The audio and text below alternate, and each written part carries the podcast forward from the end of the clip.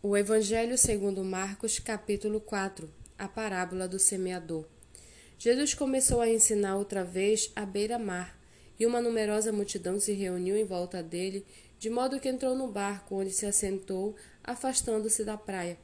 E todo o povo estava à beira-mar na praia. Assim ensinava-lhe muitas coisas por parábolas, e durante o seu ensino dizia: Escutem, eis que o semeador saiu a semear. E ao semear, uma parte caiu à beira do caminho, e vieram as aves e a comeram.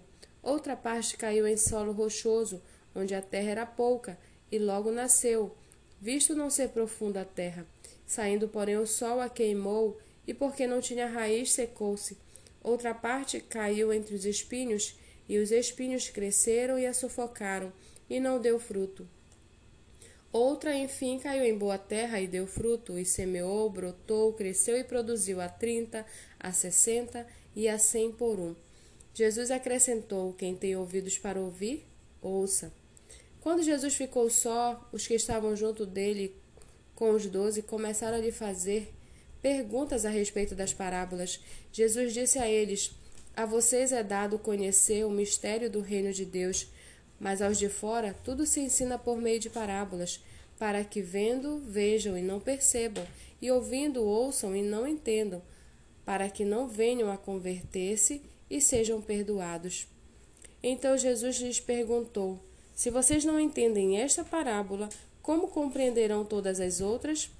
O semeador semeia a palavra. Estes são os da beira do caminho, onde a palavra é semeada. Quando a ouvem, Logo Satanás vem e tira a palavra e tira a palavra semeada neles. E estes são os semeados em solo rochoso, os quais, ouvindo a palavra, logo a recebem com alegria, mas eles não têm raiz em si mesmos, sendo de pouca duração. Quando chega a angústia ou a perseguição por causa da palavra, logo se escandalizam. Os outros, os semeados entre os espinhos, são os que ouvem a palavra, mas as preocupações deste mundo, a fascinação da riqueza e outras ambições aparecem e sufocam a palavra, e ela fica infrutífera. Os que foram semeados em boa terra são aqueles que ouvem a palavra e a recebem, frutificando a trinta, a sessenta e a cem por um. Jesus também lhes disse: Será que alguém traz uma lamparina para que seja colocada debaixo de um cesto ou da cama? Por acaso não a coloca num lugar em que ilumine bem? Porque não há nada oculto senão para ser manifesto, e nada escondido senão para ser revelado. Se alguém tem ouvidos para ouvir, ouça. Então lhes disse: Prestem bem atenção no que vocês ouvem. Com a medida com que vocês tiverem medido, vocês serão medidos e mais ainda lhe será acrescentado, pois ao que tem mais será dado, e ao que não tem, até o que tem lhe será tirado. Jesus disse ainda: O reino de Deus é como um homem que lança a semente na terra. Ele dorme e acorda de noite e de dia, e a semente germina e cresce sem que ele saiba como. A terra por si mesmo frutifica. Primeiro aparece a planta, depois a espiga e por fim o grão cheio de espiga o grão cheio na espiga, e quando o fruto já está maduro, logo manda cortar com a foice, porque chegou a colheita. Disse mais: Com que poderemos comparar o reino de Deus?